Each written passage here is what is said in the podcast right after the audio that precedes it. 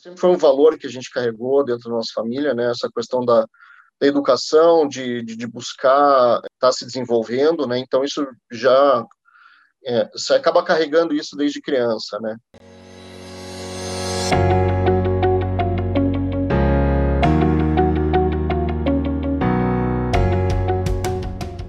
Sejam bem-vindos. Hoje estamos com Augusto Krambeck, gerente de operações de RH da Arda Group.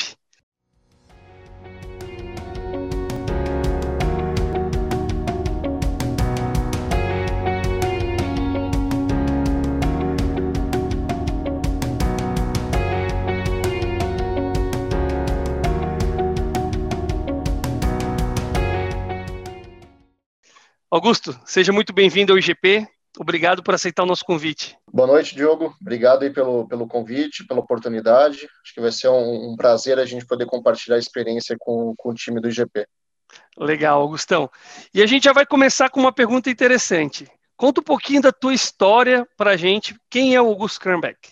Então, vamos lá. Bom, é, Augusto Krambeck tem 35 anos, é casado, tem uma filhinha, Marina, tem quatro aninhos, já sapeca aí, o Diogão sabe como é que é ter uma filha pequena, aquela fervo dentro de casa, para ajudar, é a única neta das duas famílias, então imagina o mimo. Nascido em Curitiba, estou morando em São Paulo faz dois anos e meio, né, atualmente. Filho do, da Márcia e do Arion. Minha mãe fez carreira na Caixa Econômica né, a vida inteira por mais que a formação dela seja um pouco diferente, mas né, passou mais de 35 anos no banco. É, meu pai foi uh, trabalhou na, na, antiga Telepar, né, engenheiro de telecomunicações. Me, vou, morei minha vida inteira em Curitiba, né, todos os estudos, né, estudei sempre na, na cidade mesmo. Minha formação acadêmica, né, eu sou formado em direito, em contabilidade, tenho um MBA em inteligência de negócios na Federal do Paraná. Comecei uma, a, carreira, né, com 17 anos ali, né, recém entrado na faculdade, né, não sabia, não tinha nem carteira de habilitação, que eu faço aniversário em agosto, né, então entrei molecão mesmo, né, cara de indo de bermuda para a faculdade, né, no verão, né, no calor, mas já em com dois meses ali de, de, de, nem dois meses de faculdade já é, já estava indo atrás de, de trabalho, né? É, já estava com uma cabeça assim, né? Sempre é, colocar que sempre tive o privilégio, né, dos meus pais poderem pagar os meus estudos, né? É, isso foi realmente uma oportunidade de ouro que eles me deram, né? É, acabaram é, por, por muitas vezes, né, se privando de algumas coisas, mas para dar educação para os filhos. Então isso isso sempre foi um valor que a gente carregou dentro da nossa família, né? Essa questão da da educação, de, de, de buscar estar tá se desenvolvendo, né? Então isso já é, você acaba carregando isso desde criança, né? Tive a oportunidade, né, de, de, de ter uma boa educação e que me, me qualificou para poder passar uma boa faculdade em Curitiba, né? Era uma das, das melhores faculdades de direito de Curitiba na época, né? A Faculdade de Direito de Curitiba. E já, já com aquele pensamento de que, uh, não, preciso me virar, né? É, tenho aqui essa oportunidade que, que eu estou recebendo de, de ter essa educação, é, então também vou contribuir, né? Vou atrás, vou, vou buscar minha independência, vou tentar é, arranjar alguma coisa para fazer, e nisso consegui lá com uma, uma advogada amiga da família, né, para ser office boy no, na, na, empresa que ela trabalhava, né, que era uma empresa de é uma consultoria né, jurídica e que fazia recuperação de créditos né, para diversos clientes e empresas. Né? Então, ali dos meus 17 anos, estava lá, né, é, fazendo arquivo, carregando papelada para cima e para baixo, né, salário fantástico de 220 reais, trabalhando oito horas por dia, e aí virava o turno e ia de noite para a faculdade, né? Augusto, e esse foi o teu primeiro emprego, então foi, foi um estágio ali como office boy dentro de um, era um escritório de advocacia? Era tipo uma, empresa? Isso, era uma empresa de, de consultoria que tinha um escritório de advocacia. Uhum. Eles, eles faziam ali essa parte de, de, toda a parte de recuperação de créditos para empresas, né, voltado para a área bancária, para a área de créditos tributários. Então era, era mas era um, um, trabalho bastante administrativo, né? Era no, bem no começo foi de office boy mesmo, né? Só no, no segundo semestre da faculdade que efetivamente eu passei aí para os fóruns, né? Ver a questão de processos e realmente entrar na área jurídica, né? Legal, legal. E, de, e, e, depois desse, desse estágio aí como office boy, é, você ficou quanto tempo? Foi, foi, foi rápido essa passagem? Eu fiquei, eu acho que aproximadamente uns dois anos, né? É, eu acho que isso é uma, é uma dica boa aí que eu dou para o pessoal de IGP, é, para quem estiver entrando aí na carreira, nas faculdades, explore aí o máximo que você puder o seu, seu momento de faculdade, com oportunidades de estágio diferentes, né? Eu acabei ficando dois anos porque eu tinha é, acabei entrando depois na parte jurídica mesmo, de, de fazer peticionamento, é, montar os processos, ir nos fóruns, fazer as diligências.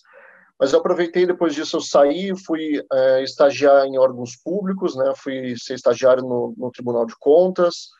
É, depois passei para uma outra consultoria e teve um momento que eu que eu conciliei três atividades ao mesmo tempo, né? Então é, eu estava buscando algo é, já estava aí enveredando para a área é, corporativa, né? Então, apliquei para um processo de, de trainee na Câmara Americana do Comércio, né, no escritório daqui da Regional de Curitiba. Acabei passando no processo seletivo deles, né? Eram 10 vagas apenas, né? Para a regional, para aquela. É, eles faziam turmas semestrais, né? Porque era para trabalhar na área comercial, com desenvolvimento de negócios, para falar com os, com os diretores das empresas.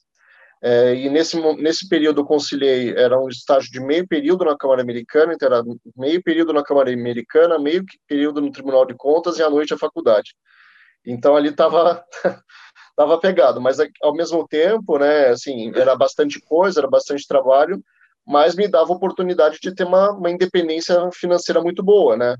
Então acho que também tem que ver esse lado, né? Você é novo, né? Você está lá, você pode ajudar em casa, você né, tem a tua independência para sair com, né, pagar a gasolina do carro do pai, né, porque daí já né, não precisava ficar pedindo. So, então, mas tem... so, sobrava tempo para ir para as festas e, e para a festa sobrava, só não sobrava tempo para dormir, né? Cara, com 20 anos na cara, né, Jogão? Você sabe como é que é, né? A energia não falta, né? No dia ah, seguinte estava lá firme e forte, né?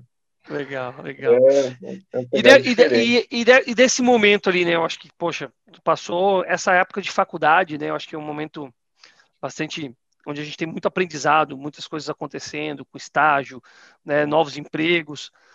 Quando é que eh, o Augusto sentiu que foi, ah, aqui eu dei o meu primeiro passo, de fato, é, na carreira profissional voltado para a linha que eu quero? Onde que aconteceu isso?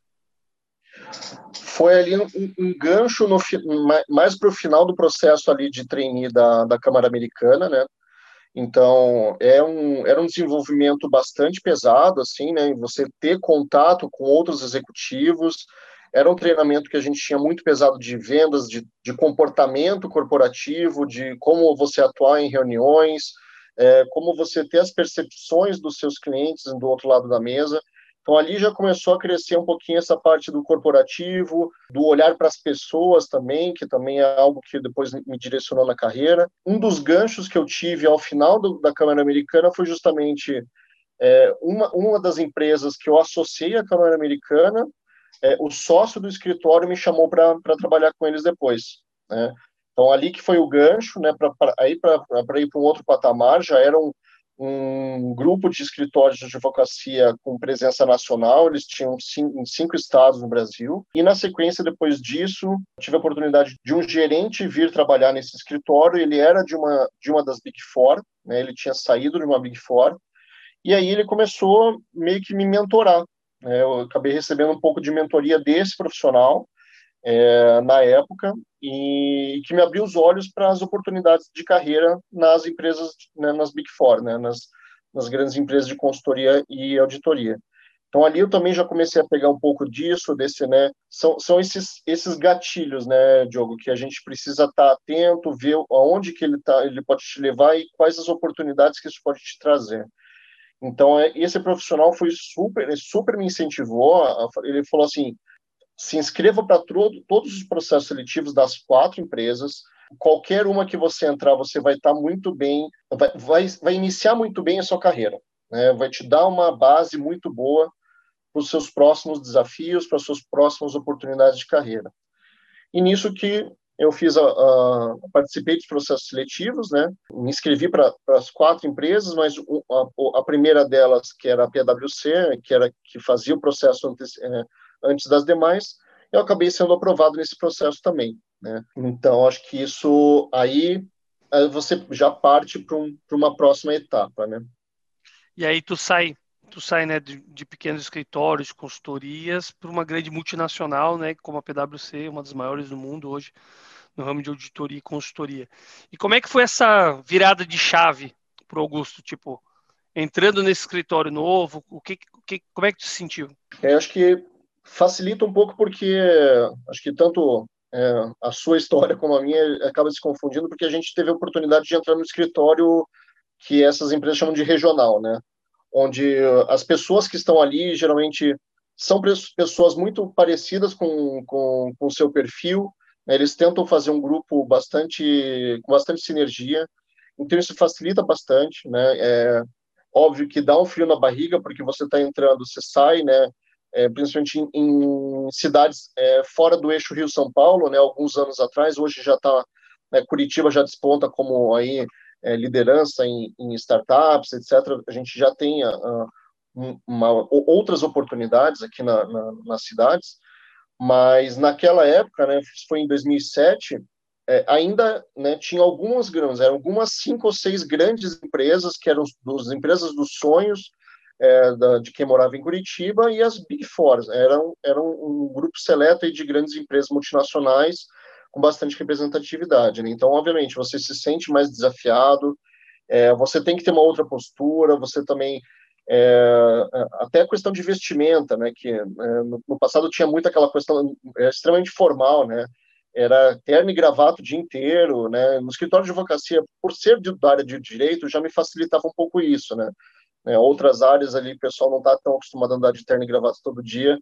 mas isso também já foi uma quebra de paradigma, você tem que né, organizar até o guarda-roupa, né, porque às vezes, né, você tem que ter mais opções e por aí vai, né, que isso foi o grande choque, mas assim, como é, eles deram a oportunidade, né, você inicia o processo sendo treinado, né, então eles focam muito em desenvolvimento, né, as duas primeiras semanas é direto em São Paulo, né, era em São Paulo, sendo de Curitiba para São Paulo, com todos os trainees do Brasil todo, é, treinamento de das 8 às 18 todos os dias durante essas duas três semanas.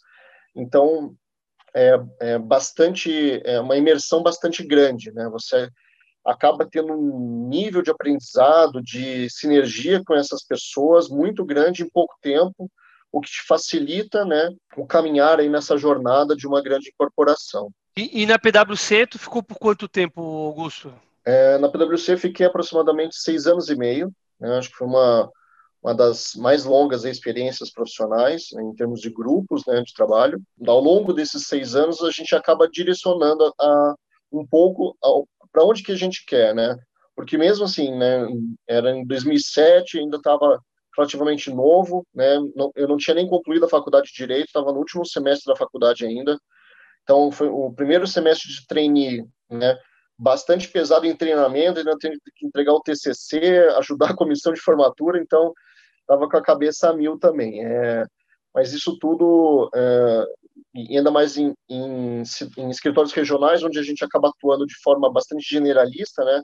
Então a gente pegava tudo que tinha de, de oportunidade de trabalho, aprendia de tudo um pouco, e ao passar do, do tempo, né, a, a, própria empresa, o escritório foi crescendo, né, ganhando musculatura em outras áreas, é, e eu acabei também direcionando minha carreira um pouco para isso, né? E legal de falar que na, na Price também foi um, um, dos grandes momentos de aprendizado em termos de carreira né, que eu tive, né? Assim, foi um, um estalo que, que eu tive é, de, assim, se você não cuida da sua carreira, ninguém vai cuidar por você. Então, assim, é, foi um momento onde meus pares todos foram promovidos, né? É, e eu fiquei para trás porque é, na percepção deles, eu não estava entregando o que deveria ser entregue, e você estava com uma outra realidade, e aí você começa a se questionar, mas, cara, eu realmente cuidei da minha carreira? O que que eu fiz? O que eu deixei de fazer? Nesse mesmo momento também surgiu uma oportunidade é, de uma vaga no escritório de Porto Alegre. Eles precisavam de um assistente experiente, que era a minha posição na época, ou um consultor, e naquele momento ninguém tinha se candidatado, foi uma, uma proposta entre os sócios, né, com a oportunidade, inclusive, de ajuda para aluguel, ou seja, né, poderia me dar esse, esta oportunidade de me desenvolver num outro local, com suporte da, da empresa.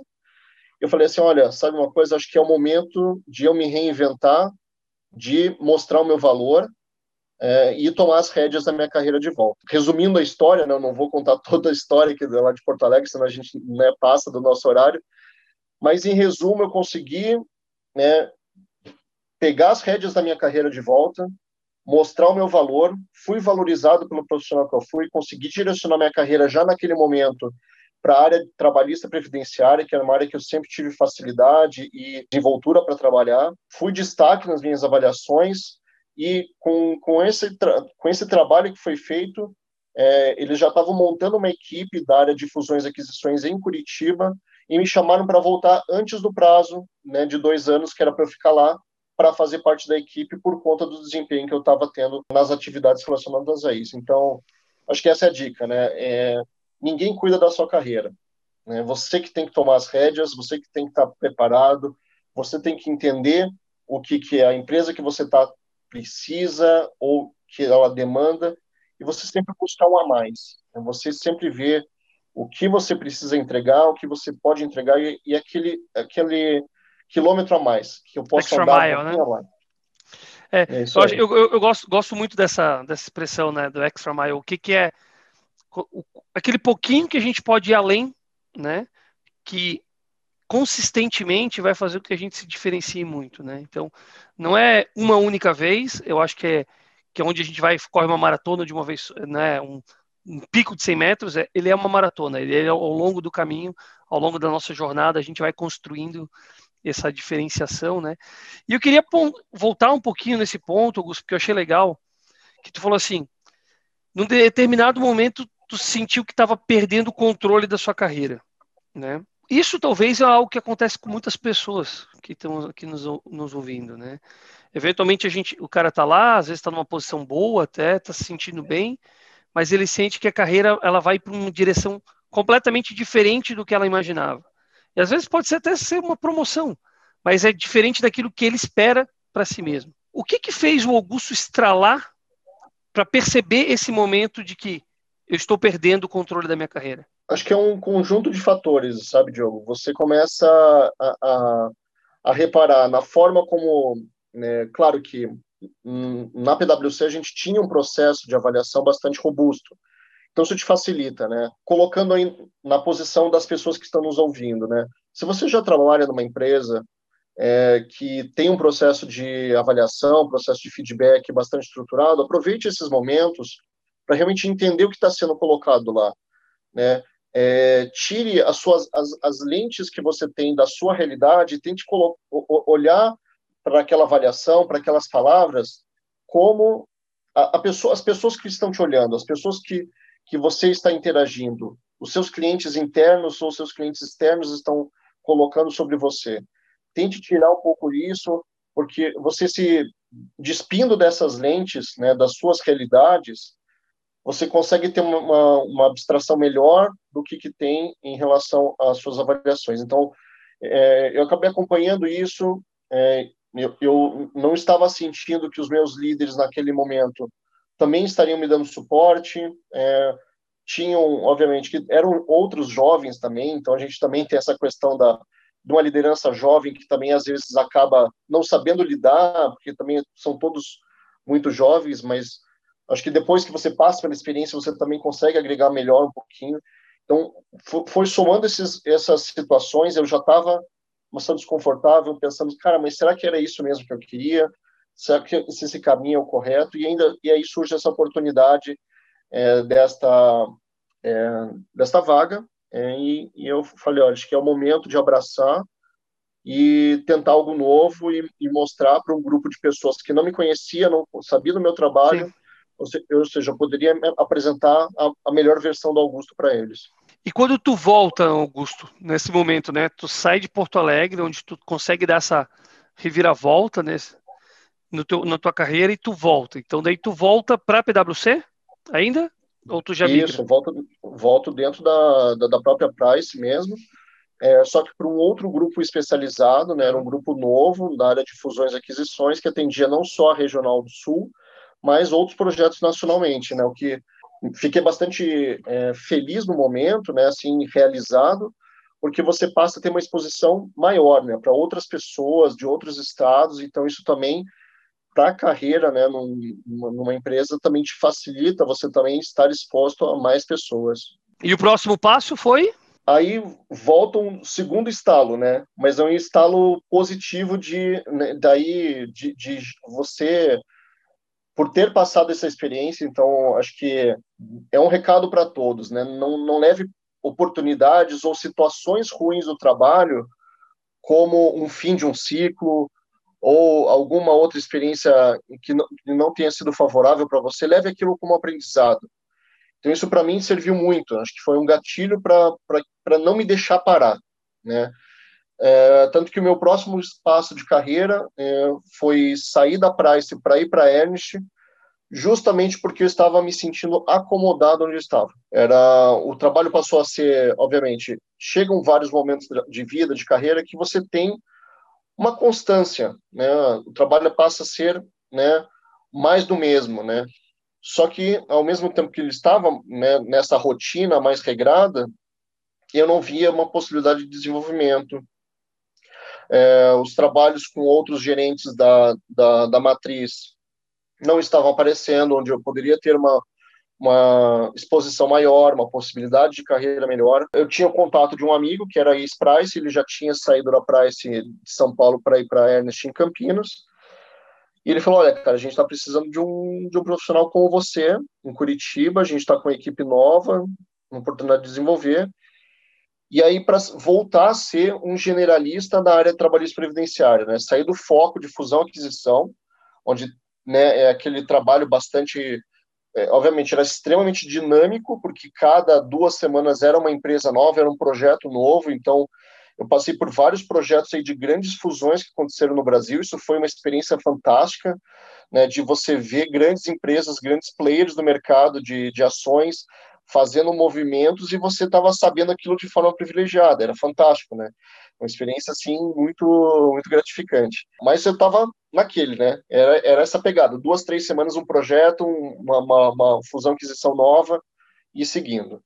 E eu estava perdendo muito contato é, que eu sempre gostei de, que é com pessoas, né? De estar tá em contato com, seja com os amigos, seja com os clientes, meus gestores. Então, a gente está, é sempre tudo muito remoto, muito digital, muito parecido com o que a gente estava tendo nesse momento de pandemia, né, onde a gente é, ficou aí nessa, nessa vida virtual. Surgiu essa oportunidade e eu, eu fiz o um movimento, né? Era para, foi um movimento lateral, né? Fui na época, os meus gestores da Price me criticaram muito, falaram que eu tinha planos para mim, que você não via, né, no dia a dia, né? Sempre surgem esses planos quando você não sei que vai sair, né? E acho que aí fica mais uma, uma dica aí para os nossos ouvintes, né? Uma vez que você tomou a decisão, não volte atrás nela. Não, não, não volte, ainda mais se for uma questão é, que naquele momento for financeira, né, você está saindo para uma, uma, outra oportunidade, você está indo para uma outra visão que você traçou para você, e o seu, o seu, a, a sua empresa atual te oferece um valor ali de 10, 20% a mais no seu salário para tentar te reter ou te vender alguma coisa diferente pode, é extremamente tentador nisso no, no, momento, mas você tem que parar e pensar: se eu já valia isso, por que, que você não me reconheceu antecipadamente? Né? Por que postergou as minhas movimentações aqui dentro da empresa? Então, a partir do momento que você toma essa decisão de fazer o movimento, continue, porque é, é um fluxo de energia que você está tá, tá caminhando. Ele vai, você vai, a, a, sua carreira vai caminhar nesse fluxo de energia. Então, siga isso é uma dica muito valiosa. Né? E nada impede que tu deixe a porta aberta, né, Augusto? Acho que esse é um ponto importante, né? Tu não vai sair brigado com, com, a empresa, tu vai sair porque é um momento, as movimentações, as, né, essas transações de carreira são, são normais hoje em dia, cada vez mais, né? Eu acompanho Exato. muito processos seletivos, então a gente acaba vendo que aquela história de, de grandes sequências de 10, 15, 20 anos, né? De empresas isso tem diminuído, principalmente com as novas gerações, né? então é uma tendência mesmo essa movimentação mais constante é, de jobs, né? E, e, isso gera, acho que uma jornada de experiência que a gente pode dizer, né? Isso vai trazendo uma bagagem para você também de novas carreiras, como tu comentou, né? Tu passou por lá, saiu da PwC, foi para a UI e dentro da UI tu vai ter certamente desafios diferentes de que tu teve, estava tendo dentro da Price, né? E dentro da UI, quando tu chega, logo em seguida tu é promovido a gestor, certo? Como é que foi essa mudança de chave? Ser gerente, gerir pessoas. Acho que a grande, a grande mudança é, acho que dentro dessas carreiras de consultoria você já passa a fazer gestão muito cedo, né? Claro que é, você está com a, com a, capinha de gerente, né? Vamos dizer assim, é, realmente é um, é um peso diferente, né? Acho que é, é uma outra responsabilidade, né? E a, além da gestão de pessoas, é a gestão do negócio, né? Eu acho que ali na UI é que eu passei a ter mais ainda do que antes a percepção de ser o como os próprios sócios nos falavam, o dono da loja, né? Você entender que a partir do momento que você passa a ser gerente de uma de uma grande empresa, você de certa forma faz parte do negócio, né? Você não é sócio oficialmente, mas você tem que ter essa postura de sócio, postura de dono.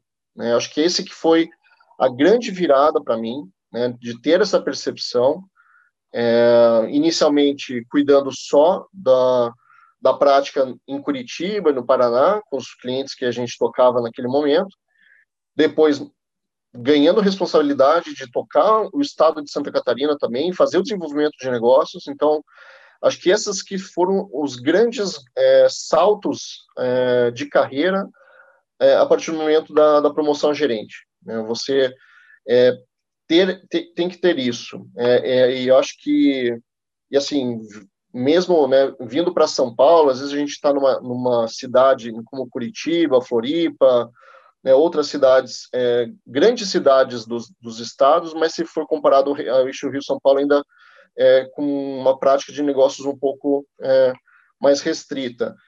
Mas, às vezes, é, por incrível que pareça, mesmo vindo para cá, eu, às vezes eu tinha a percepção de que as, no, as nosso, nossas posturas como gerentes acabavam sendo um pouco mais é, completas, porque a gente tinha que estar tá mais é, é, realmente dono, né? Tá agarrando o negócio junto com no nosso dia a dia acho que principalmente essa questão de maturidade, né? A partir do momento que você passa a ser, não digo nem só como gerente, como líder de equipe, né? Quando você passa a ser ou um coordenador ou um supervisor de determinada área, você tem que saber separar muito. E acho que é esse que é o grande é, aprendizado, né? Você deixa de ser, é, você perde prerrogativas, né, de um de um, de um funcionário, de um colaborador CLT, você passa a ser o líder daquela equipe. As pessoas vão passar a olhar para você como um representante da empresa.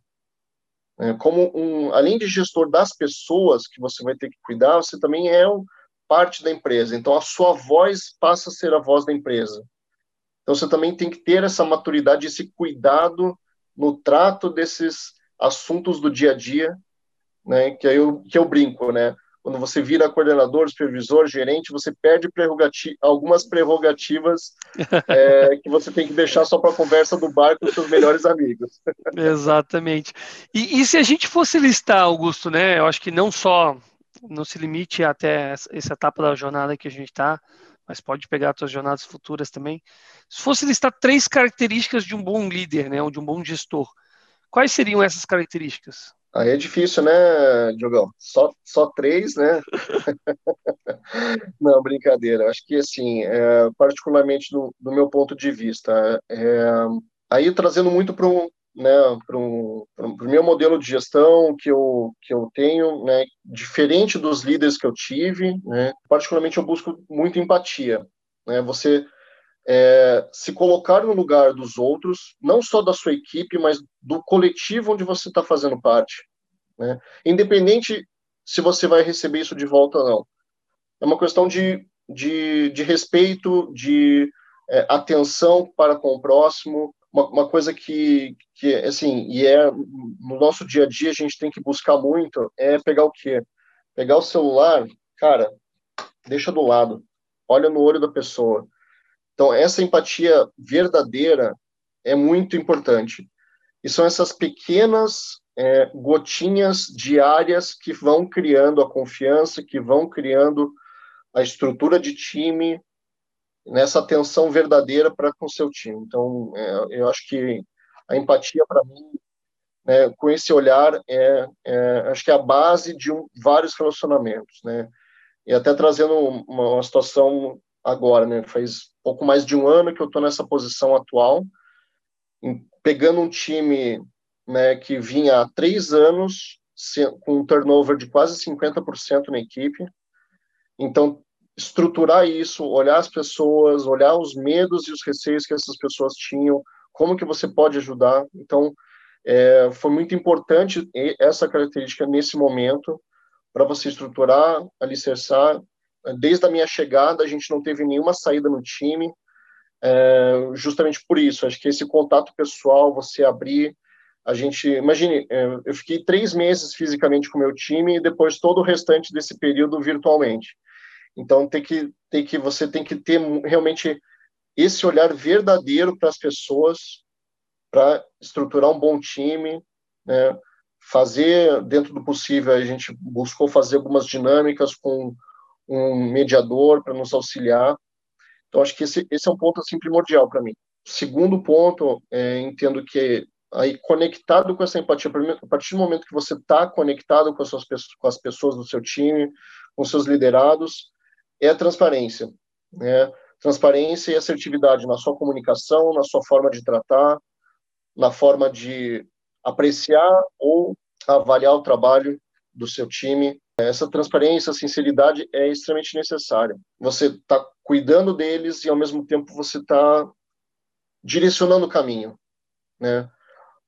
De forma objetiva, transparente, pontuando exatamente é, o que é, o que aconteceu em determinada situação e, obviamente, é, é essa transparência conectada com uh, o momento. Não adianta você ser super transparente, objetivo, no final do ciclo de avaliação, um ano depois da situação que tem acontecido. Você precisa trabalhar isso naquele momento, né? essa tempestividade, do, assertividade da, da, da liderança. Né? Aí temos empatia, que, transparência, e o terceiro seria? Eu acho que a gente poderia colocar como um, não seria, não é a palavra certa, né, autodesenvolvimento, mas é uma, é uma inquietude, né, você não parar de, de, de buscar, né, aquilo que a gente estava falando, né, é o extra mile, né, é você está sempre, né, e ao passo quando você passa a ser líder, eu coloco até um autodesenvolvimento, porque tem muitas questões que você tem que sair do seu técnico, da área técnica, né? A partir do momento que você passa a ser líder, você tem que buscar outros conhecimentos. Né? Você tem que buscar coisas fora da, do padrão, entendimentos é, de psicologia, entendimentos de autoconhecimento, de, de autodesenvolvimento. Então, acho que esse é um, um ponto primordial para os líderes. E quando é, a gente comentou lá no é, ainda voltando, né, no, no, no, momento de carreira de ali de um consultor, de um analista, não quer dizer que você tem que ficar fazendo hora extra a vida inteira, não é isso. E, até pelo fato que hora extra, às vezes você está mostrando que você está sendo ineficiente, mas é o seu autodesenvolvimento, é você se preocupar com aquilo. Se eu estou, né, principalmente em momentos de consultor, analista, é você usar o seu tempo para você se desenvolver tecnicamente. A partir do momento que você vira gestor, é você fazer esse desenvolvimento focado em pessoas, focado no negócio, em, em, em atuações maiores, né, onde que realmente são os pontos mais relevantes é, que, um, que um gestor vai precisar procurar.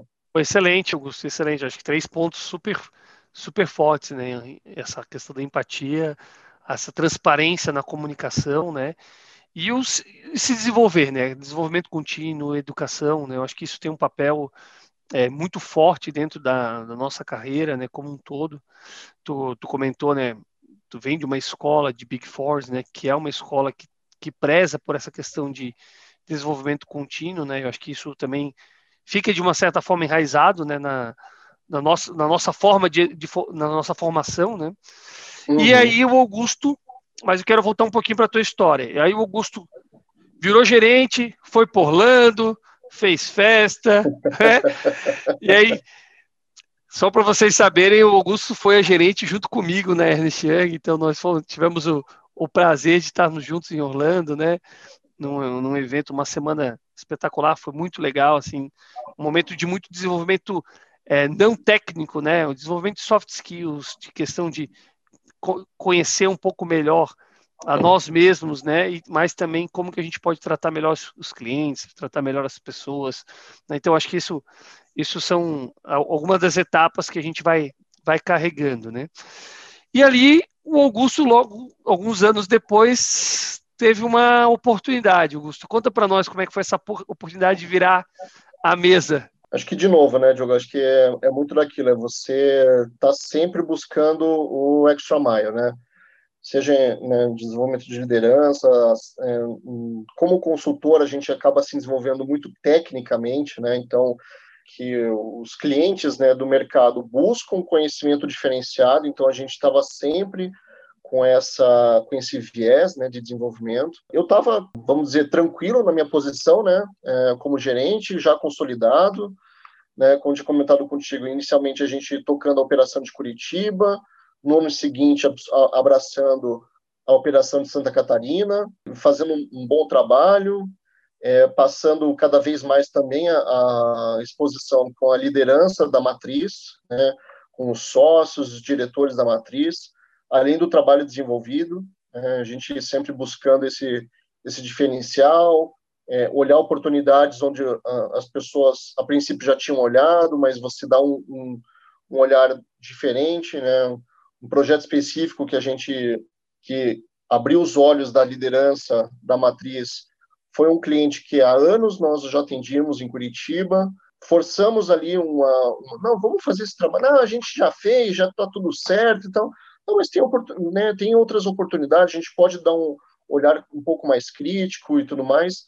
E nisso a gente identificou uma oportunidade nesse grande cliente nosso aí de eram 12 milhões de reais de créditos para para o cliente, uma remuneração bastante expressiva para a UI, ainda mais no, no, escritório como o nosso de Curitiba naquele momento. É, então isso também começou a abrir as oportunidades para outros trabalhos, né? E nisso, né, nesses outros trabalhos, mostrando o, né, o desenvolvimento técnico, o desenvolvimento de, de, de, línguas, né, na língua inglesa. A gente era testado, né, Diogo, a cada um ano, dois anos, né, para isso, então a gente também precisava se desenvolver, então bons trabalhos sendo feitos, né, tecnicamente, você fazendo um desenvolvimento em inglês, né, naquele momento era uma das notas mais, no meu caso era uma das notas mais altas do departamento da, da área trabalhista inteira no Brasil. Me credenciou a um, uma oportunidade, né, de um era um, um greenfield de um cliente nosso, né, era uma startup que eles estavam abrindo em Curitiba, é, precisavam de uma posição gerencial, né, era um trabalho também altamente rentável para a UI no momento, mas tudo isso o que é abarcado nesse desenvolvimento contínuo, né, está sempre correndo atrás, sempre correndo atrás das oportunidades, ah, mas eu não tenho tempo. Cara, você tem o tempo de colocar. Todo mundo passa 10, 15 minutos por dia no mínimo, seja no carro, meia hora, 40 minutos no ônibus. Cara, baixa um podcast, baixa um aplicativo de treinados. Assim, não tenho dinheiro? Não, cara, tem oportunidades mil para você. Você tem no YouTube, você pode se desenvolver. Se gosta de música, você pega uma música, coloca as legendas em inglês, vai cantando meio enrolado, depois pega, faz um curso né? Pode ser um curso mais baratinho, pega uma coisa num contraturno, tem oportunidade para todo mundo e tem muita coisa de graça, né? Tem muitas oportunidades e tem outras outras que você pode aproveitar, seja através de um incentivo da empresa que você está, ou de alguma outra oportunidade de um curso mais baixo, de mais baixo custo, mas não deixe de, de correr atrás. Todo mundo tem tempo, todo mundo se desloca e acho que isso é importante, né? E isso é interessante que tu trouxe, né? Porque eu, hoje eu recebo muita pergunta, né? Pô, Diogo, mas o que, que pode fazer para investir? Como é que a gente faz? Né? Pô, comecei a ter um dinheirinho aqui, quero saber o que, que eu posso fazer, né? E eu sempre comento, né? Principalmente quem está mais no início da carreira, eu falo, cara, se tem uma coisa que vai dar mais retorno do que tudo, é investir em você, né? Por quê? Porque a partir do momento que tu está investindo em você, o seu passe vai valorizar. Né? Eu acho que é um pouco do que tu está comentando, né, Augusto? Tu foi valorizando o seu passe e ao valorizar o seu passe, oportunidades foram surgindo, né? E automaticamente o financeiro vem com elas, né? Então, é, se tu tinha um salário de 3 mil, esse vira 6, que vira 10, que vira 15, e ele vai sub, subindo e multiplicando, né? E ele tem um potencial, inclusive exponencial, né, pessoal? Acho que isso é importante vocês terem uma ciência, né? Assim, um gestor, ele ganha em média 3 vezes mais do que um analista e um executivo ganha na média de seis vezes mais, né? Então, assim, isso é, é, é muito, é muito interessante que crescer na carreira faz bem, faz bem para o bolso, faz bem para o conhecimento, faz bem para o ego, então tudo isso é legal, então trabalhar essa parte do autoconhecimento do ensino é muito importante, né? E aí, Augusto, tu estava comentando uma coisa interessante, tu se preparou, surgiu essa oportunidade, tu falou uma coisa muito importante aqui que foi o idioma, né? A questão técnica. E aí, obviamente, também se expor, né? Tu se expôs, tinha comunicação, teve o relacionamento, teve a questão do network, e tu entrou nesse projeto junto a essa startup. E o que, que aconteceu nesse momento ali que eu acho que é legal a gente mostrar como é que foi essa virada da mesa, né? É, foram, era um projeto para realmente é, tocar a implementação dessa startup do zero, né? Então, todas as rotinas da área de RH, né? É, toda a parte de folha de pagamento, benefícios, rotinas administrativas, políticas, procedimentos, auxiliar no, no, time de treinamento, desenvolver é, processo de onboarding, assim, tudo que vocês imaginarem da área de RH, a gente fez isso do zero, era um eu estava como consultor, tinha as pessoas, algumas pessoas pontuais contratadas pela né, que a startup já tinha identificado, atuando em conjunto, né? E assim, contato direto com e aí, obviamente, é, é aí que eu, o Diogo colocou, né? Essa questão de relacionamento, exposição, comprometimento, independente de eu ser um consultor, é aquilo que eu coloquei. A partir do momento que você passa a ser um gestor de qualquer companhia, coordenador, supervisor, gerente, diretor, você tem que está sempre com esse senso de dono, senso de pertencimento. Então, foi com esse espírito que eu fui para atender o cliente. Então, é, sentava na mesa com, com os diretores da, da, da startup, justamente para de, definir as coisas. Eu, eu, não podia assinar nada porque era, era consultor no, no momento, mas eu ia até o momento que, que eu poderia. Não, não, não abria mão disso, né? Obviamente, sem comprometer os, as nossas políticas de consultoria, né, até o limite que a gente poderia, mas sempre, olha, tem essa oportunidade, né, nosso contrato vai até aqui, mas olha, tem X, Y, Z que vocês podem avaliar né, com outro, né, com outra empresa ou com, com algum profissional que vocês podem contratar para trazer essa experiência. Passado isso, foram aí seis meses de projeto e ao final desses seis meses, né, acabou, na verdade foram foram seis meses ao final do, do desse período, eh, recebi uma proposta, né? O contato, nosso contato era direto com o time da Inglaterra, né? Da, do cliente que nos contratou. Recebi a proposta para continuar com eles. Entendi que aquele momento, como eu comentei contigo, é, eu estava numa posição extremamente favorável dentro da UI, é, né, tinha perspectivas de crescimento, mas eu olhei assim, olha, será que uma oportunidade dessa vai bater na minha porta de novo, né? Eles pedindo, né, confiando no meu trabalho, no, no, desenvolvimento que tinha sido feito. Olha, olha, acho que é o momento. Né, e como eu comentei com vocês no, no, no passado, uma vez que você toma essa decisão, siga no caminho, deixe esse, esse fluxo de energia seguir que a tendência é que sempre seja positiva. E não deu outra, né? Então deu, acabou dando tudo certo, fiz uma transição tranquila também, saí de portas abertas da UI, entrei nessa startup, né? Que é uma startup, é, o nome da empresa era Opto, é, e ela fazia parte do grupo UHG, que é a maior empresa de saúde do mundo, né? O sede nos Estados Unidos. Ela é a número 6 da Fortune 500, né? Então, um faturamento na época de 225 bilhões de dólares e 250 pequenininha, mil. Pequenininha!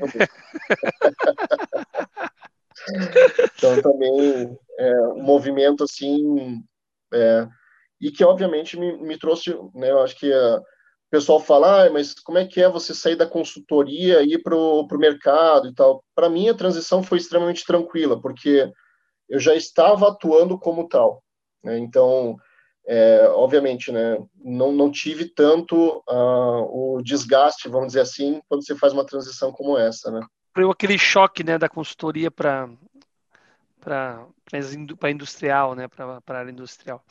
E aí o Augusto ficou lá. Lá, Augusto, quantas pessoas tu geria lá, Augusto? Conta para nós um pouquinho. Qual é o tamanho do teu time? É, em Curitiba era um time mais compacto, né? Assim, é, por mais que a gente é, tinha saído da, da, da, consultoria, né, que era um escritório que tinha 100 funcionários, né, para essa startup que a gente começou, né, no, no início do projeto, tinham 50 funcionários contratados, é, e em, em pouco mais de um ano é, saiu é, de, de 50 para mais de 600 funcionários, e ao final do meu ciclo, nesse, nessa etapa da, da, da carreira, com mais de 1.200 funcionários em, em tempo de um pouco mais de 18 meses de existência da empresa, né? Isso que é, é expansão, hein? expansão. Então, assim, auxiliar todo o time de recrutamento, né? Estava cuidando das políticas, dos benefícios, admissão dessas pessoas e nesse nesse meio tempo também toda essa implementação de é, sistemas eletrônicos, ponto e tudo mais, tudo isso acontecendo ao mesmo tempo, né? Então, é, foi um baita no aprendizado, assim, acelerado, né, em termos de carreira, é, tanto que fiquei um tempo responsável só por Curitiba, passou um pouco mais de seis meses, é, eu já assumi outros negócios da Optum que já existiam no Brasil, então passei também a ser o head de, de, de RH operações para toda a Optum no Brasil, então escritórios em Recife, Belo Horizonte, Rio de Janeiro, São Paulo. É, aí também fiquei um, em torno de um ano e meio, mais ou menos, é, nessa posição, é, em Curitiba e cuidando do, do restante das regionais. É, e, de novo, né, aí volta naquela questão de ser o dono do negócio, de ter bons relacionamentos, de mostrar o seu trabalho, é, é, e com todo esse trabalho que estava fazendo, né, é, teve uma, uma oportunidade que um, um novo diretor da área para o grupo HG no Brasil, é, ele tinha entrado em março do, de 2017, se não me engano, né, eles estavam fazendo, iam fazer a primeira visita do VP da área lá dos Estados Unidos para o Brasil, e a diretora é, com quem eu tinha contato na época da consultoria, indicou meu nome para esse, esse diretor para acompanhar ele e o vice-presidente nesse roadshow do Brasil. Então aí, de novo, né, o meu bom trabalho, bom relacionamento, né, tra do trabalho desenvolvido rendeu os frutos né, de estar exposto a um diretor, a um vice-presidente, e é, isso foi em maio de 2017. Em abril de 2018, o esse, esse diretor que eu acompanhei, é, ele me convidou para assumir a cadeira da área de, de operações de RH do grupo HG do Brasil inteiro. Então, saí dessa, dessa gestão da Optum de 1.200 pessoas, né, 1.200 funcionários, é, para um grupo HG Brasil com 42 mil funcionários, cuidando de toda essa, obviamente, que muito mais segregado, cuidava especificamente das unidades de São Paulo, né, e cu continuei cuidando da, da, da Optum, né, colocando uma, uma, uma substituta né, na minha cadeira em Curitiba, mas ainda é, fazendo a gestão desse time. É, 42 mil pessoas é gente, hein? é gente. E aí, Augusto, teve mais alguma movimentação depois da, da, HG, o que, que aconteceu? No, no, ano que eu, que eu me mudei para São Paulo, no início do ano, o fundador da Mil, né, que era a empresa que a UHG comprou para vir aqui para o Brasil, ele faleceu. E aí muitas coisas é, que estavam represadas por conta de ainda ter esse, essa pessoa, né, do dono dentro do conselho de administração, começaram a se movimentar muito rapidamente. Né? Então, muitas mudanças vieram, é, veio toda uma implementação de um novo sistema para ganhar eficiência, é, porque, querendo ou não, além dos times da área da, da, saúde, que eram os hospitais, o plano de saúde e tudo mais, tinha também muitas sobreposições administrativas, né? Então, um grupo americano, né? É, você sabe muito bem como é um grupo americano, britânico, né? O pessoal, é, eles querem ver números, eles querem ver resultados é, e querem acelerar, e ainda mais muito focado nessa questão do digital, né, do tech. Então, trouxeram aí, eu, eu vim para São Paulo em 18 é, para ficar à frente do projeto de implementação do, do Success Factors e do SAP.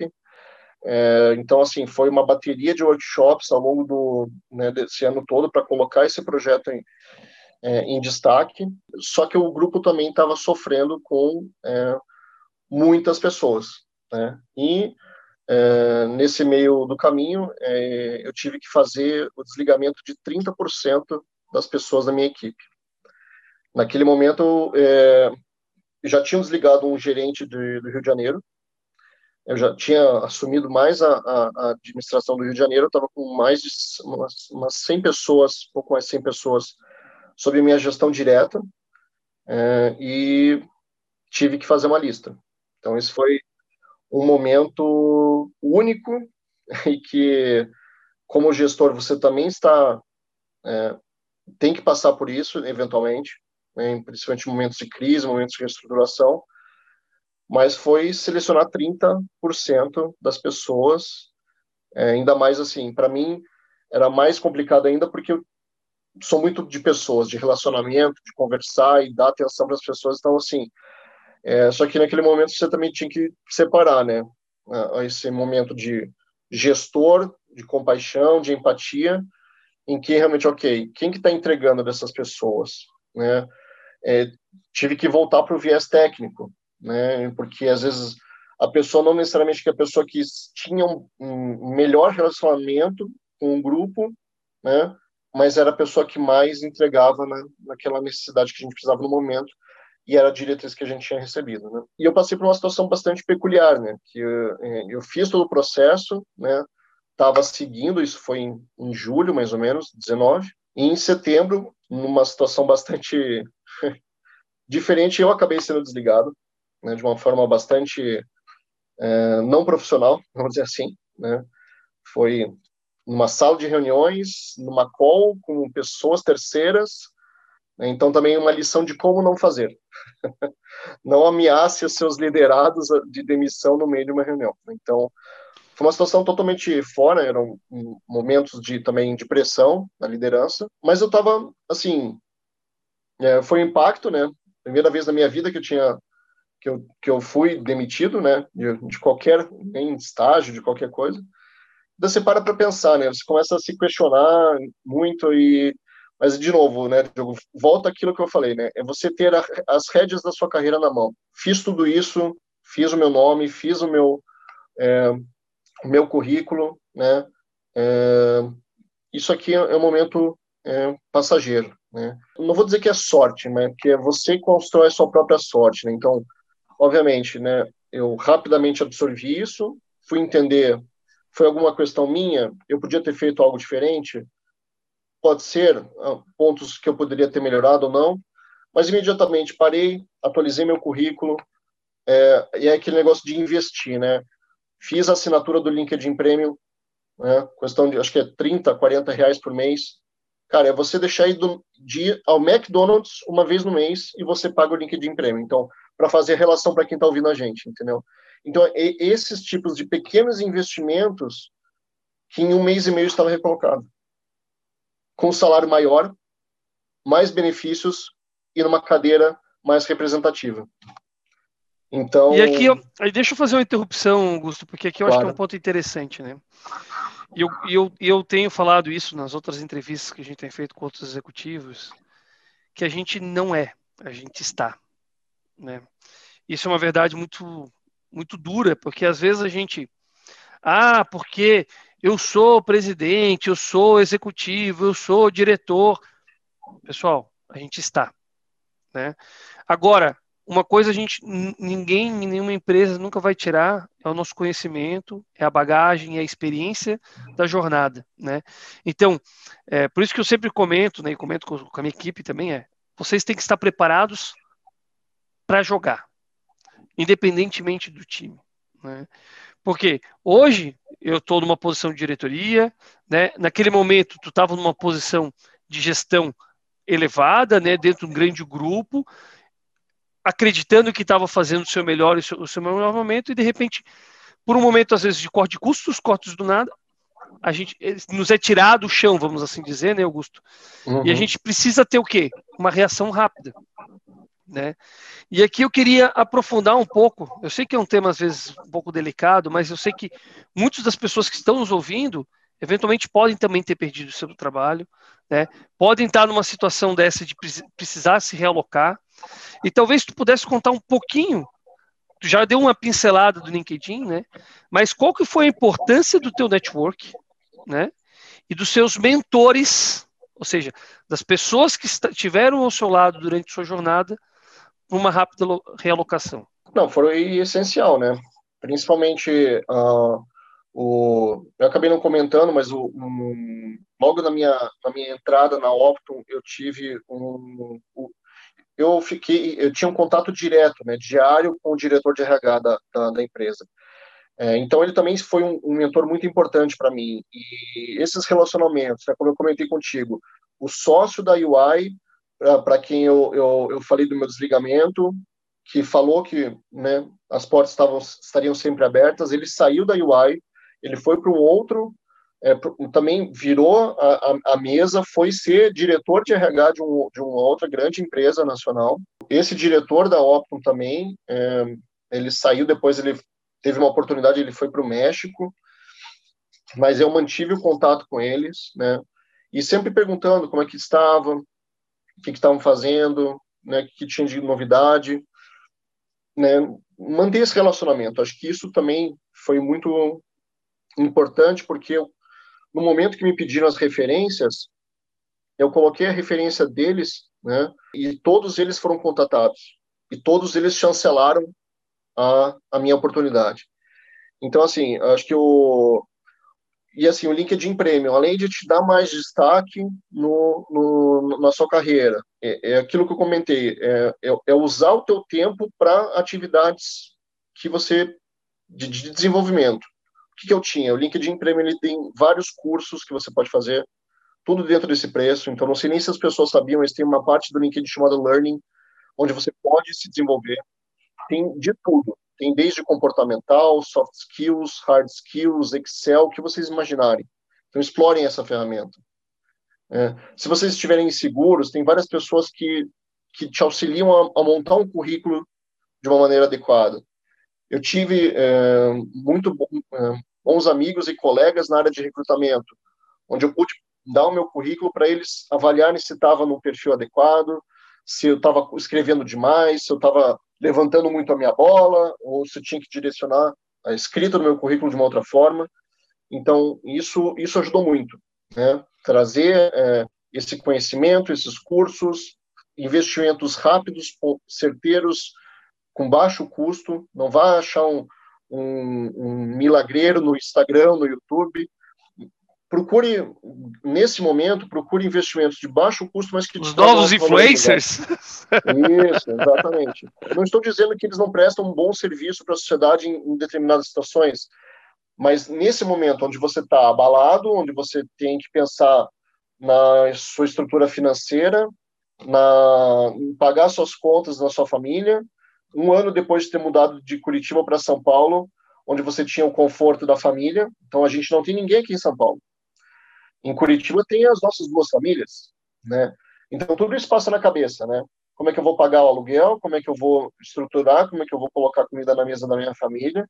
Apesar que minha esposa trabalhava, né, na, na época, ela, né, ela que tocou a casa nesse período, todo o dinheiro da rescisão eu peguei e investi o dinheiro, separei uma parte para desenvolvimento e o restante eu coloquei tudo em investimento, não mexi naquele dinheiro, tá lá até hoje. Foquei nessas oportunidades mais objetivas. Fiz alguns cursos no LinkedIn, o LinkedIn Premium te abre para os recrutadores te olharem de forma diferente.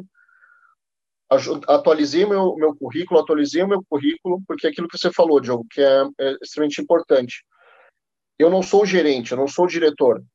Eu sou um executivo de RH com 14 anos de experiência, com essas aptidões, com esses desenvolvimentos. Esse sou eu, esse é o Augusto profissional. Isso ninguém, isso que você falou, ninguém tira é a, jornada, a tua jornada de experiência, né? O que Exato. vale hoje, então... né? E a gente comenta muito, é a jornada de experiência, é pelo onde tu passou, quais foram os desafios que tu teve, qual, como foi a, a tua reação frente a pontos, né? E posicionamentos. E eu tenho certeza, Augusto, que tu aprendeu muito, né? Com esse desafio, que eu tenho certeza que é duro, né? Eu, eu nunca passei, eu não posso dizer como é, né? Mas assim, eu já acompanhei muitos colegas que passaram por esse desafio, né, de serem desligados e serem realocados. E o que eu, e o que eu vejo é, todos aqueles que estavam preparados pegaram posições muito melhores, né? Que é o teu caso. Uhum. Né? Então, assim, é, por quê? Porque as pessoas estavam preparadas, as pessoas estavam prontas para o desafio. E elas não, elas não jogaram é, ali, elas foram para o jogo, elas estavam treinando, elas estavam preparadas de fato, né? E poderiam correr pra, por qualquer camisa. Então acho que acho que isso é um pouco também desse caminho, né? E ali o Augusto muda mais uma vez, então vai para uma, uma outra para uma outra frente, um ramo bastante diferente, né, Augusto, do anterior, né? Aí indústria mais core. Conta um pouquinho como é que é essa visão mais indústria que a outra era prestadora de serviço, né? Isso, é. A, a, a carreira inteira basicamente foi pautada em, em cima de né, escritórios, é, consultoria, é, área de negócios, é, depois foi a área de prestação de serviço na área de saúde.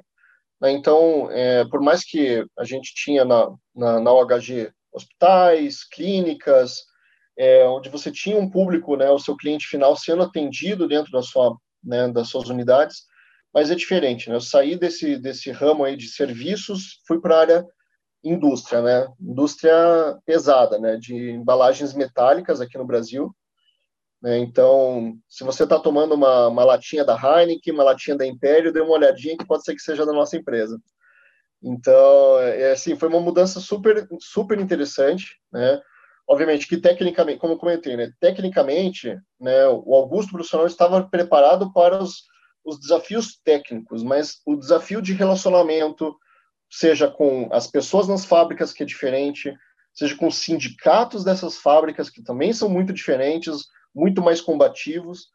Então, isso foi, acho que, aí, o, o grande aprendizado nesse último ano, justamente de é, mudar o cenário da, de trabalho, né? Então, é, mas foi muito, muito prazeroso, né? Obviamente que eu já cheguei no, no olho do furacão, já com negociação sindical, o sindicato ameaçando fechar a fábrica, e, e aquele negócio, né? Você, na indústria, uma hora que fique parada a fábrica é um prejuízo gigantesco. Você deixa de atender seus clientes, você tem contratos comerciais relacionados.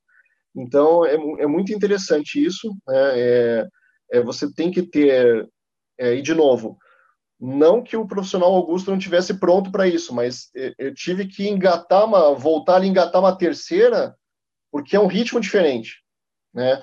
As mudanças são diferentes. É, é um, nós estamos no momento que o grupo Ardar entrou no Brasil em dois, de 16 para 17 por conta de um processo de fusão e aquisição de outras empresas do ramo.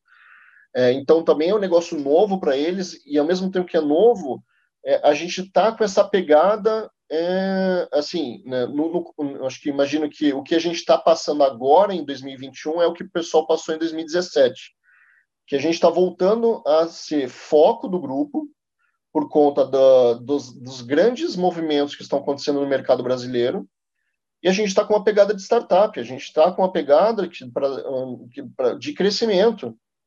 Então, é essa velocidade, né? É a velocidade do negócio, que não pode parar, é a velocidade do, dos nossos é, clientes internos, que, que tem uma demanda mais, mais forte, dos clientes externos, de sindicatos e outras entidades que têm uma pressão muito mais forte do que se tinha na área de serviços. Então, isso tudo né, também é para sair do, do, do, status quo, né? sair daquele, daquela comodidade, né, que era a área de prestação de serviço, onde você tem lá o escritório corporativo, põe o carrinho no estacionamento, não, aqui tem que pegar, você tem que pegar o carro, tem que para a fábrica, tem que pegar o avião, tem que ir para Manaus, tem que ir para Bahia, então é uma outra dinâmica, né, é uma outra velocidade, acho que isso que aí foi o, a, a grande mudança, né, de, de percepção, de mentalidade que, que a gente precisa, precisa ter, né, acho que essa velocidade de adaptação que você tem que ter para entender o negócio, a velocidade que o negócio precisa que você entregue, continua sendo tecnicamente, em termos de gestão, o conhecimento que você profissional já adquiriu, mas com outra velocidade, com outras prioridades. De repente, a prioridade que você tinha no passado era outra, você tem que inverter as prioridades por conta do negócio. É, então, acho que esse foi o grande aprendizado né, de realmente é, trazer é, essa velocidade, essa dinâmica da indústria que é bem diferente da, da área de serviços. achei legal que tu comentou que, por, mesmo sendo né, uma grande multinacional, né, ela está iniciando seus trabalhos aqui numa pegada muito startup, né? E a gente sabe que, né, a gente tem acompanhado né, gestores como é, grandes mini unicórnios, vamos assim dizer, que aconteceram uhum. aí no uhum. Brasil, né? E a gente tem uma, uma política muito grande, a, não vou dizer o cultivo, mas a aceitação ao erro. Né? Como é que o Augusto vê essa questão hoje dentro do ambiente de trabalho? Aceitação ao erro. Isso é, de fato, pedagógico? Qual que é o impacto disso para o negócio? Eu acho que cada empresa tem um momento distinto. Isso passa muito pela, pela cultura, seja da própria empresa, seja dos próprios gestores particularmente, é, como eu, eu, passei muito tempo em consultoria, né, depois nos projetos de startup, onde você tem que ter essa mentalidade é, ágil, né, é, eu estou tentando fugir dos, dos chavões corporativos que a gente tem hoje. Não, não digo para a gente, assim, fica muito na moda, no modismo de falar assim, ah, vamos usar metodologia ágil. Não, você tem que usar um pensamento ágil, você tem que pensar em processos ágeis. E você tem que pensar invariavelmente em pessoas. Porque de nada vai adiantar você mexer em velocidade de processos, em velocidade de metodologias, se, você não, se as pessoas não estão preparadas para isso. E, e, obviamente, por toda essa minha bagagem é, de experiência, eu, eu sempre falo para o meu time, pessoal, não tem problema errar. Errou, comunica para todos, nos deixa ciente, Alguém vai morrer, literalmente? Não. Então a gente aprende com esse erro, comunica as pessoas que têm que ser comunicadas, melhoramos o processo, mas mês que vem eu não quero esse erro de novo. É esse, é isso que faz parte dessa mentalidade ágil. Errar, aprender, corrigir é o, é o famoso DMAIC, né? Para quem para quem já fez aí processos de, de green belt, black belt, é o DMAIC, você fazer todo o processo né, de correção de melhoria contínua. Né? Então, é ter isso em mente. É, é e, e essa melhoria contínua é, é interessante porque 1%, 1% que tu vai melhorando a cada vez que tu revisa, revisita teu processo, tu tem um nível de qualidade muito muito acelerado, né? E Augusto, é quando a gente fala de é, quando a gente fala de erro, tem um ponto interessante, né? Porque a nossa jornada ela é feita de altos e baixos né? A gente, a gente não tem uma jornada linear onde tudo sai perfeito da forma que a gente sempre quis, né?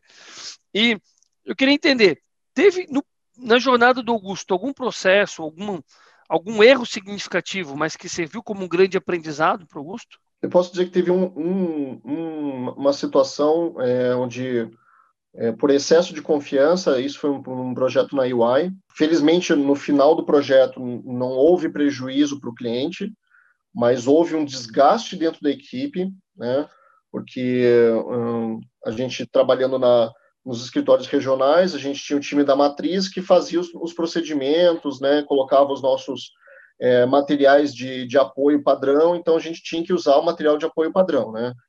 É, eis que um desses materiais de apoio padrão não levou em conta uma atualização de um decreto que teve dois dias depois.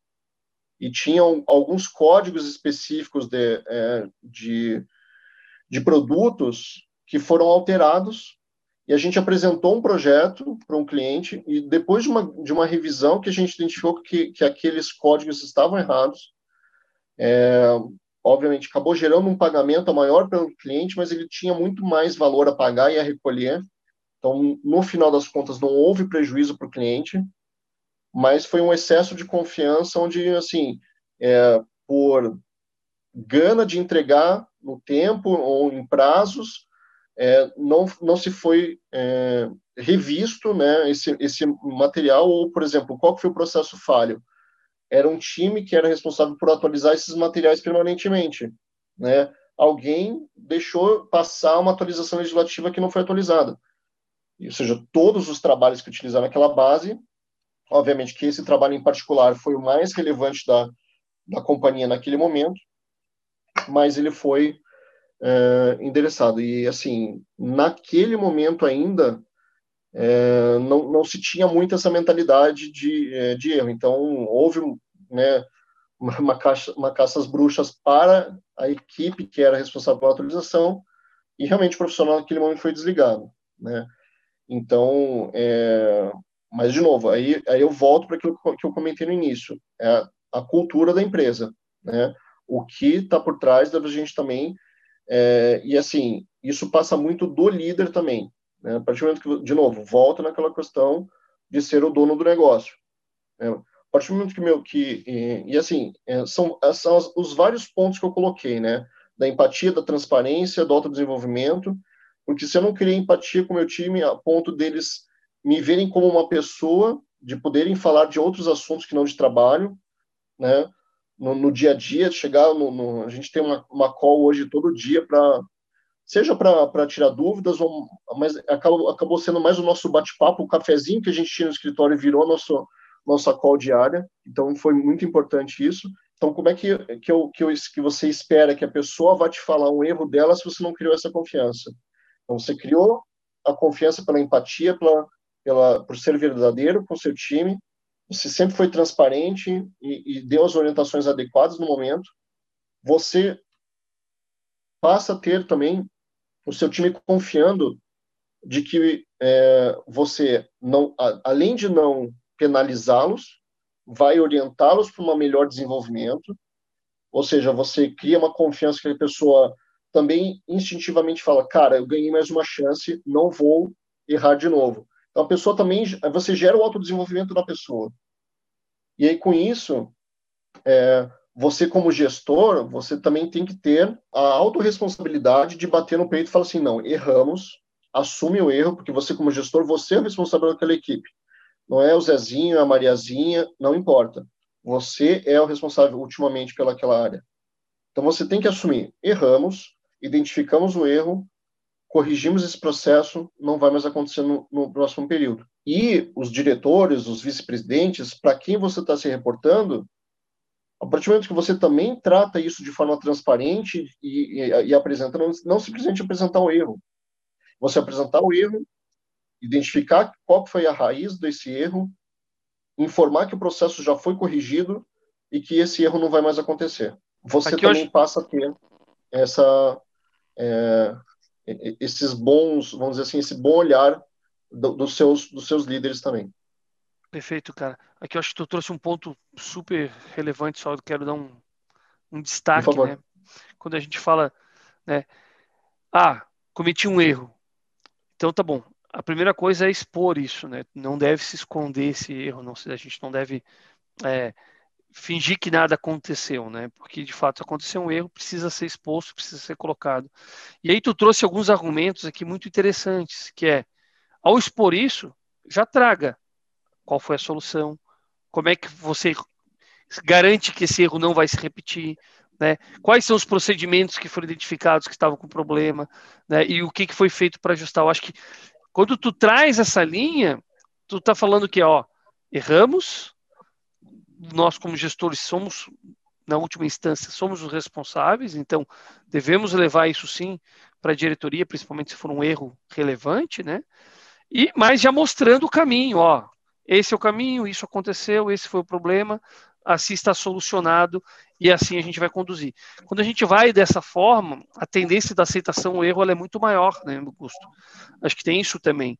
Né? O que não dá é para a gente, a gente erra e as pessoas escondem esse erro, de, de repente isso é descoberto no, num segundo momento, e aí, obviamente, ali já não existe mais clima para se discutir uma aceitação ao erro. Né? Então, eu acho que esse é um ponto também para ser refletido, né? para quem está nos ouvindo aqui, cuidar bastante, porque erros acontecem. Né? Nós somos humanos, né? É, mesmo máquinas erram, né, se mal programadas, então assim a gente precisa a gente precisa ter esse controle é, muito assertivo. E eu queria te fazer uma pergunta nessa linha ainda. Quando a gente fala do nosso processo de carreira, né, e essa e todo esse processo de desenvolvimento que a gente que tu conversou muito aqui, né, de autoconhecimento, qual que seria o principal erro que um profissional não deve cometer na sua carreira? Com certeza é é deixar de olhar para você, seja no autodesenvolvimento técnico ou principalmente no seu, no seu autodesenvolvimento de consciência, de expansão da sua consciência, de ver outras coisas fora do que tem no seu técnico, porque esses dias eu vi um vídeo do, aí não sei se o pessoal conhece, é o Simon Sinek. Tá? É um, ele é um, um professor, um estudioso é, de comportamento humano. Tá? Depois procurem, tem no LinkedIn, tem vários vídeos interessantes dele. E ele fala muito, de, ele, ele faz muitas dessas relações, e um último vídeo que eu vi dele me, é, me, me, fez mostrar que realmente, é, às vezes, assim, são estalos que a gente precisa estar tá sempre acessando isso, né? Assim, uh, o, o propósito da empresa não é fazer dinheiro, propósito da sua empresa, da minha empresa, é, é gerar embalagens é, de confiança e qualidade para os nossos clientes, para que os clientes finais deles possam aproveitar uma bebida de qualidade. Qual que é o seu, qual que é a sua, a sua, o, o meu, o, o, meu viés de carreira? Meu viés de carreira é o que é dar a tranquilidade para os profissionais trabalharem apenas para o que eles foram contratados. O que, que é isso? Cara, eu sou um cara de folha de pagamento, benefício, remuneração, relações sindicais. O que, que isso tem a ver com. Cara, eu, eu quero que essas pessoas. Isso que é, que é o que me motiva na minha carreira. Então, é, é vocês também entenderem o, o, o, que o seu trabalho vai agregar de valor para essa cadeia toda. Né? Eu fazer com que o cara é, chegue no final do mês, receba o seu salário, os seus benefícios, uh, não tem incômodo com o sindicato, é, que tenha uma remuneração atrativa, um pacote de remuneração compatível com o mercado, para que ele possa focar única e exclusivamente no trabalho dele, para que ele tenha essa tranquilidade de vir trabalhar, voltar para sua casa, sabendo que ele está fazendo o melhor para o que ele foi contratado. Então, é, eu sou um executivo de RH focado para que essas pessoas tenham a tranquilidade de entregar o seu trabalho da melhor forma possível. Então, esses motivadores diferentes, que só que obviamente é uma jornada longa é, não pensem que é fácil é, você tem que se desenvolver você tem que ir para terapia você tem que ler livros de, de autoconhecimento. É um processo que leva muito tempo né um desenvolvimento mas assim que é essencial não só para sua carreira mas para sua vida você vai ter uma vida mais plena você vai ter uma consciência mais tranquila você vai conseguir se desenvolver e focar realmente uh, as suas energias no que realmente é, é necessário. E nessa linha, né, tu falou vida mais plena, né? O que, que é sucesso para o Augusto? Cara, é, é estar bem com a minha família, ter um tempo de qualidade com a minha, com a minha família, que, o, que a minha carreira me proporcione isso, que eu possa é, é ter esse, esse, esse equilíbrio a gente sabe que muitas vezes a balança pende por mais um lado do que o outro, mas é você você traçar isso como como objetivo, é, é o caminho que você tem que trilhar. Né? O sucesso ele não é a linha de chegada. O sucesso é o caminho. Então, veja o caminho como o seu sucesso. Porque é no caminho que você tem as suas grandes coisas. A sua vida, ela acaba com a morte. Mas a sua vida só é aproveitada no caminho. Então, aproveite o caminho. O sucesso é o caminho. É o que você faz no caminho que é o sucesso, na minha perspectiva. Excelente, cara. Ótima reflexão, ótima reflexão. E nessa linha, obviamente, né, tu comentou um pouco aqui, a carreira faz parte dessa trajetória, né? E qual que é o papel, pensando no Augusto, né, da carreira para que se chegue nesse, nesse, nessa trajetória de sucesso, né? Nesse caminho de sucesso que tu tanto falou. Eu volto um pouco na questão do, do autodesenvolvimento, né? Então, das leituras que eu fiz e tudo mais, para minha personalidade, para o Augusto, a carreira é muito importante. Então, eu ter um, um, bom desenvolvimento de carreira, onde eu possa é, me desenvolver, ser um bom profissional qualificado e que possa fazer as entregas da melhor maneira possível, dentro do que do, do meu perfil psicológico de, de, de, profissional, é o que é um dos fatores de uns pilares mais relevantes para minha para minha vida. Pode ser que para outras pessoas não seja tanto. Então, por isso que eu falo, é um caminho que você precisa enfrentar, por mais duro que ele seja.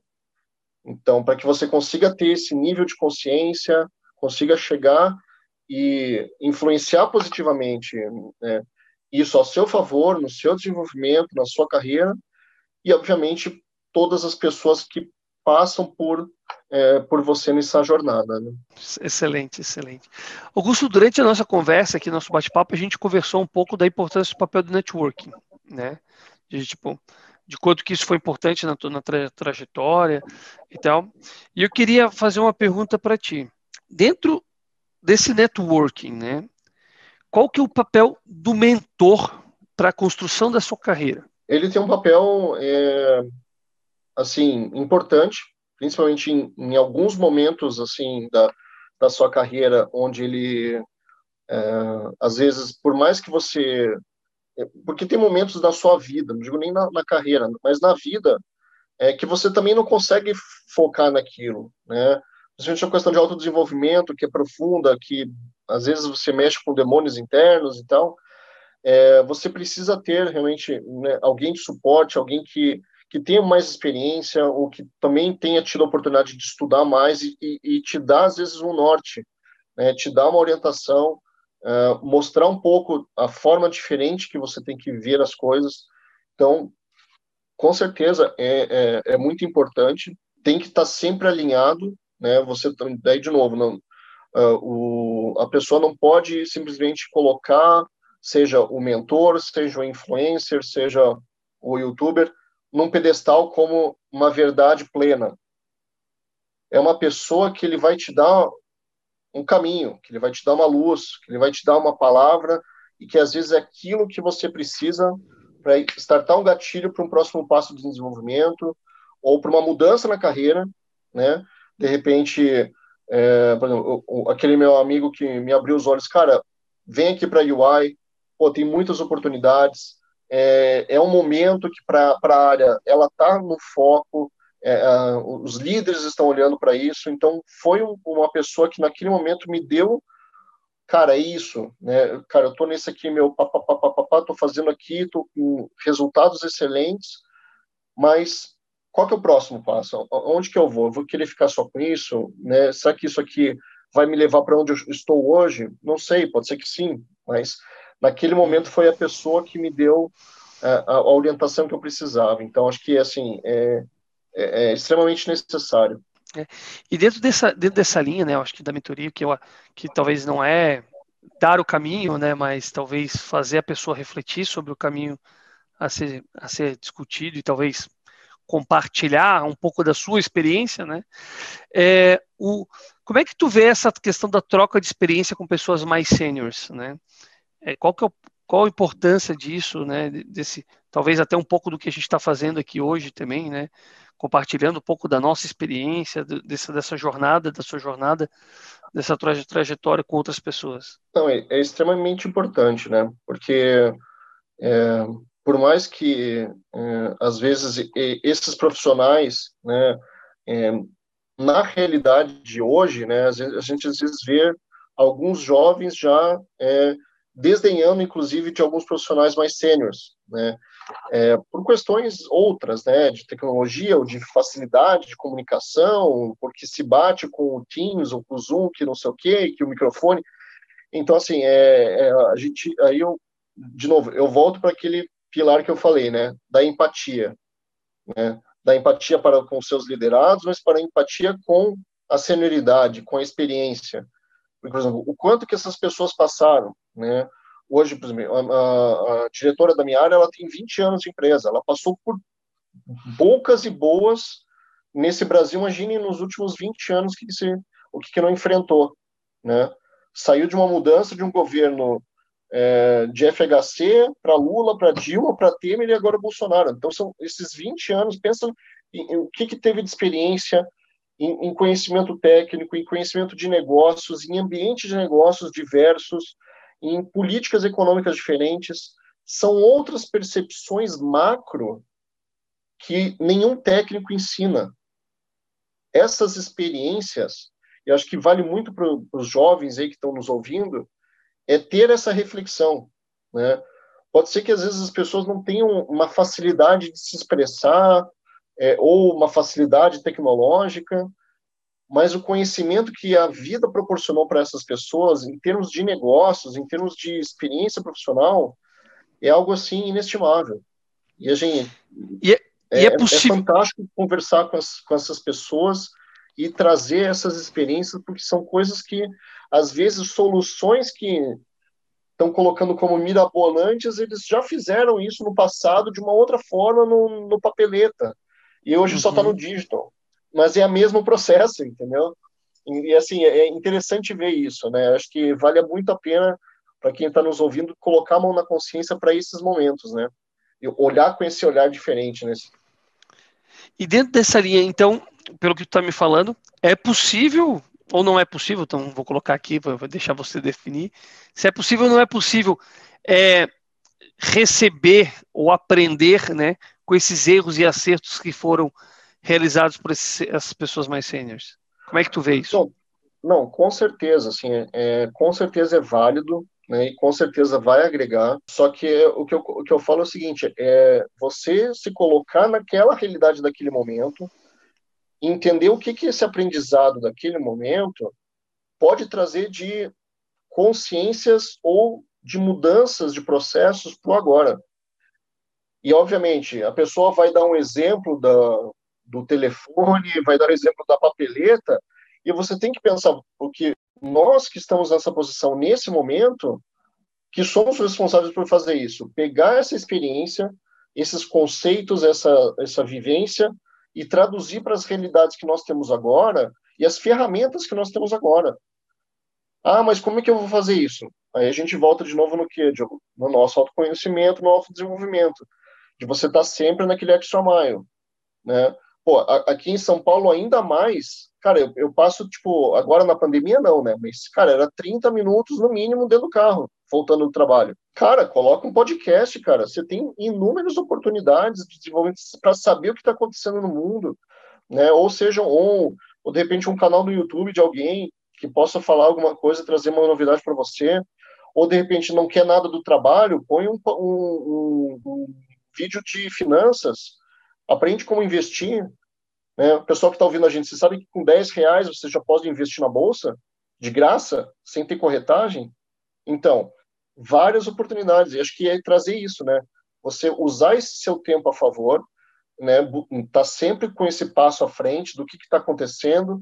Tem coisas que estão acontecendo lá nos Estados Unidos, na Europa, que às vezes vão levar algum tempo para chegar aqui no Brasil. Não vai ser de uma hora para outra mas você já está com aquilo na cabeça. E quando vier essa oportunidade para cá, seja via sistema ou via alguma outra, né, um app, alguma coisa diferente, você já vai estar, opa, realmente eu tinha escutado isso, dá para fazer dessa forma, a gente pode aproveitar isso para empresa.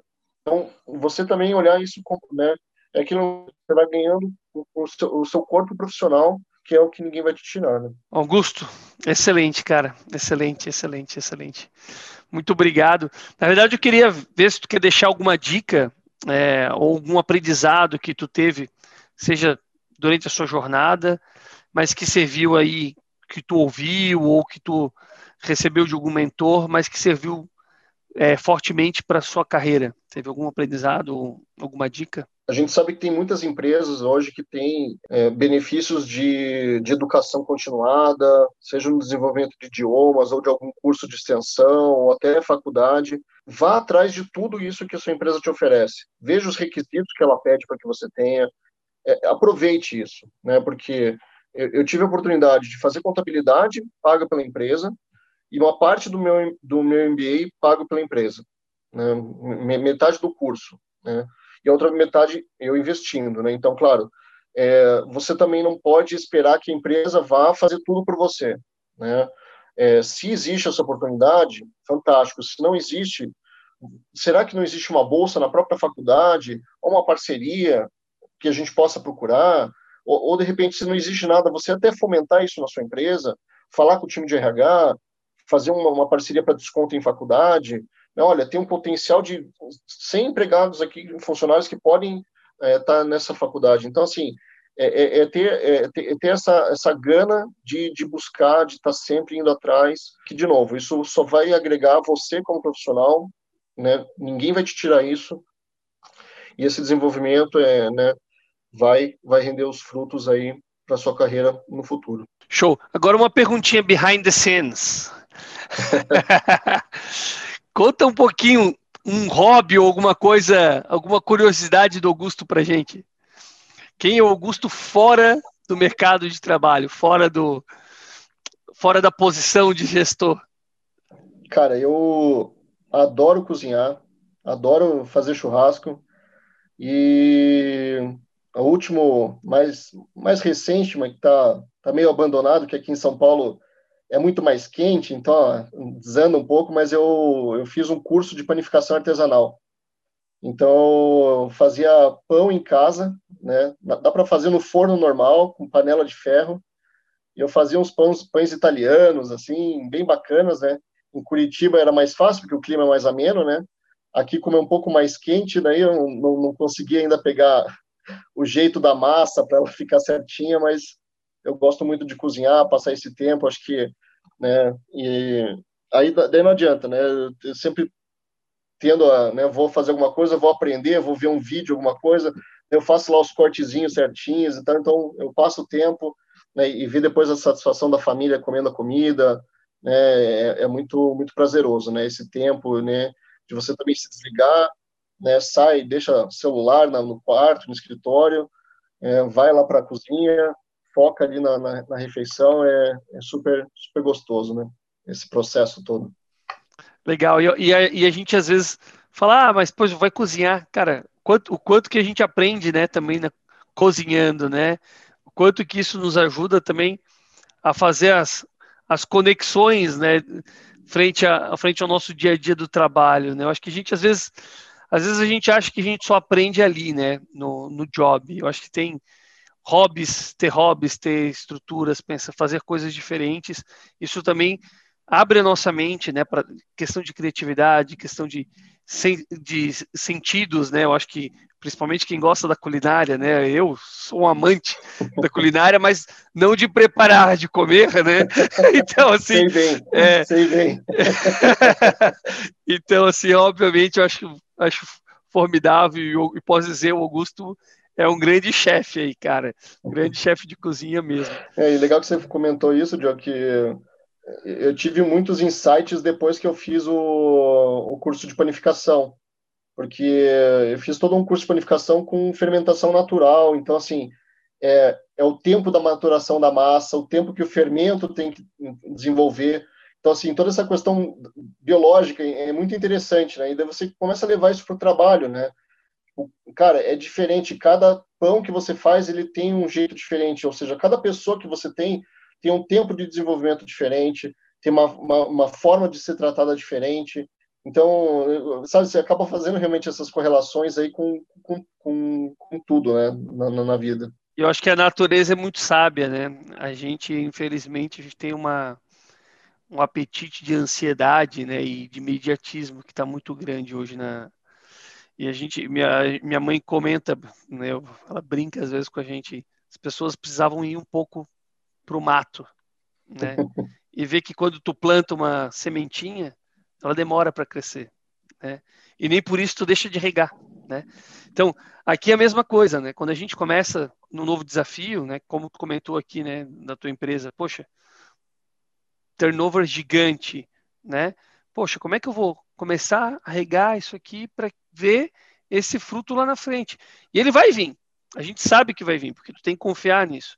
Mas ele vai chegar, mas ele demora. Né? Então, esse, essa jornada de ter paciência, eu acho que também é um pouco que a gente tem que ter, controlar um pouco aí as ansiedades né, nessas grandes novas gerações, essas mudanças de gerações que a gente tem hoje dentro do mercado, né? Também controlar a ansiedade é um pouco desse, desse nosso desafio como gestor hoje, né? Augusto, eu deixo para ti a última pergunta.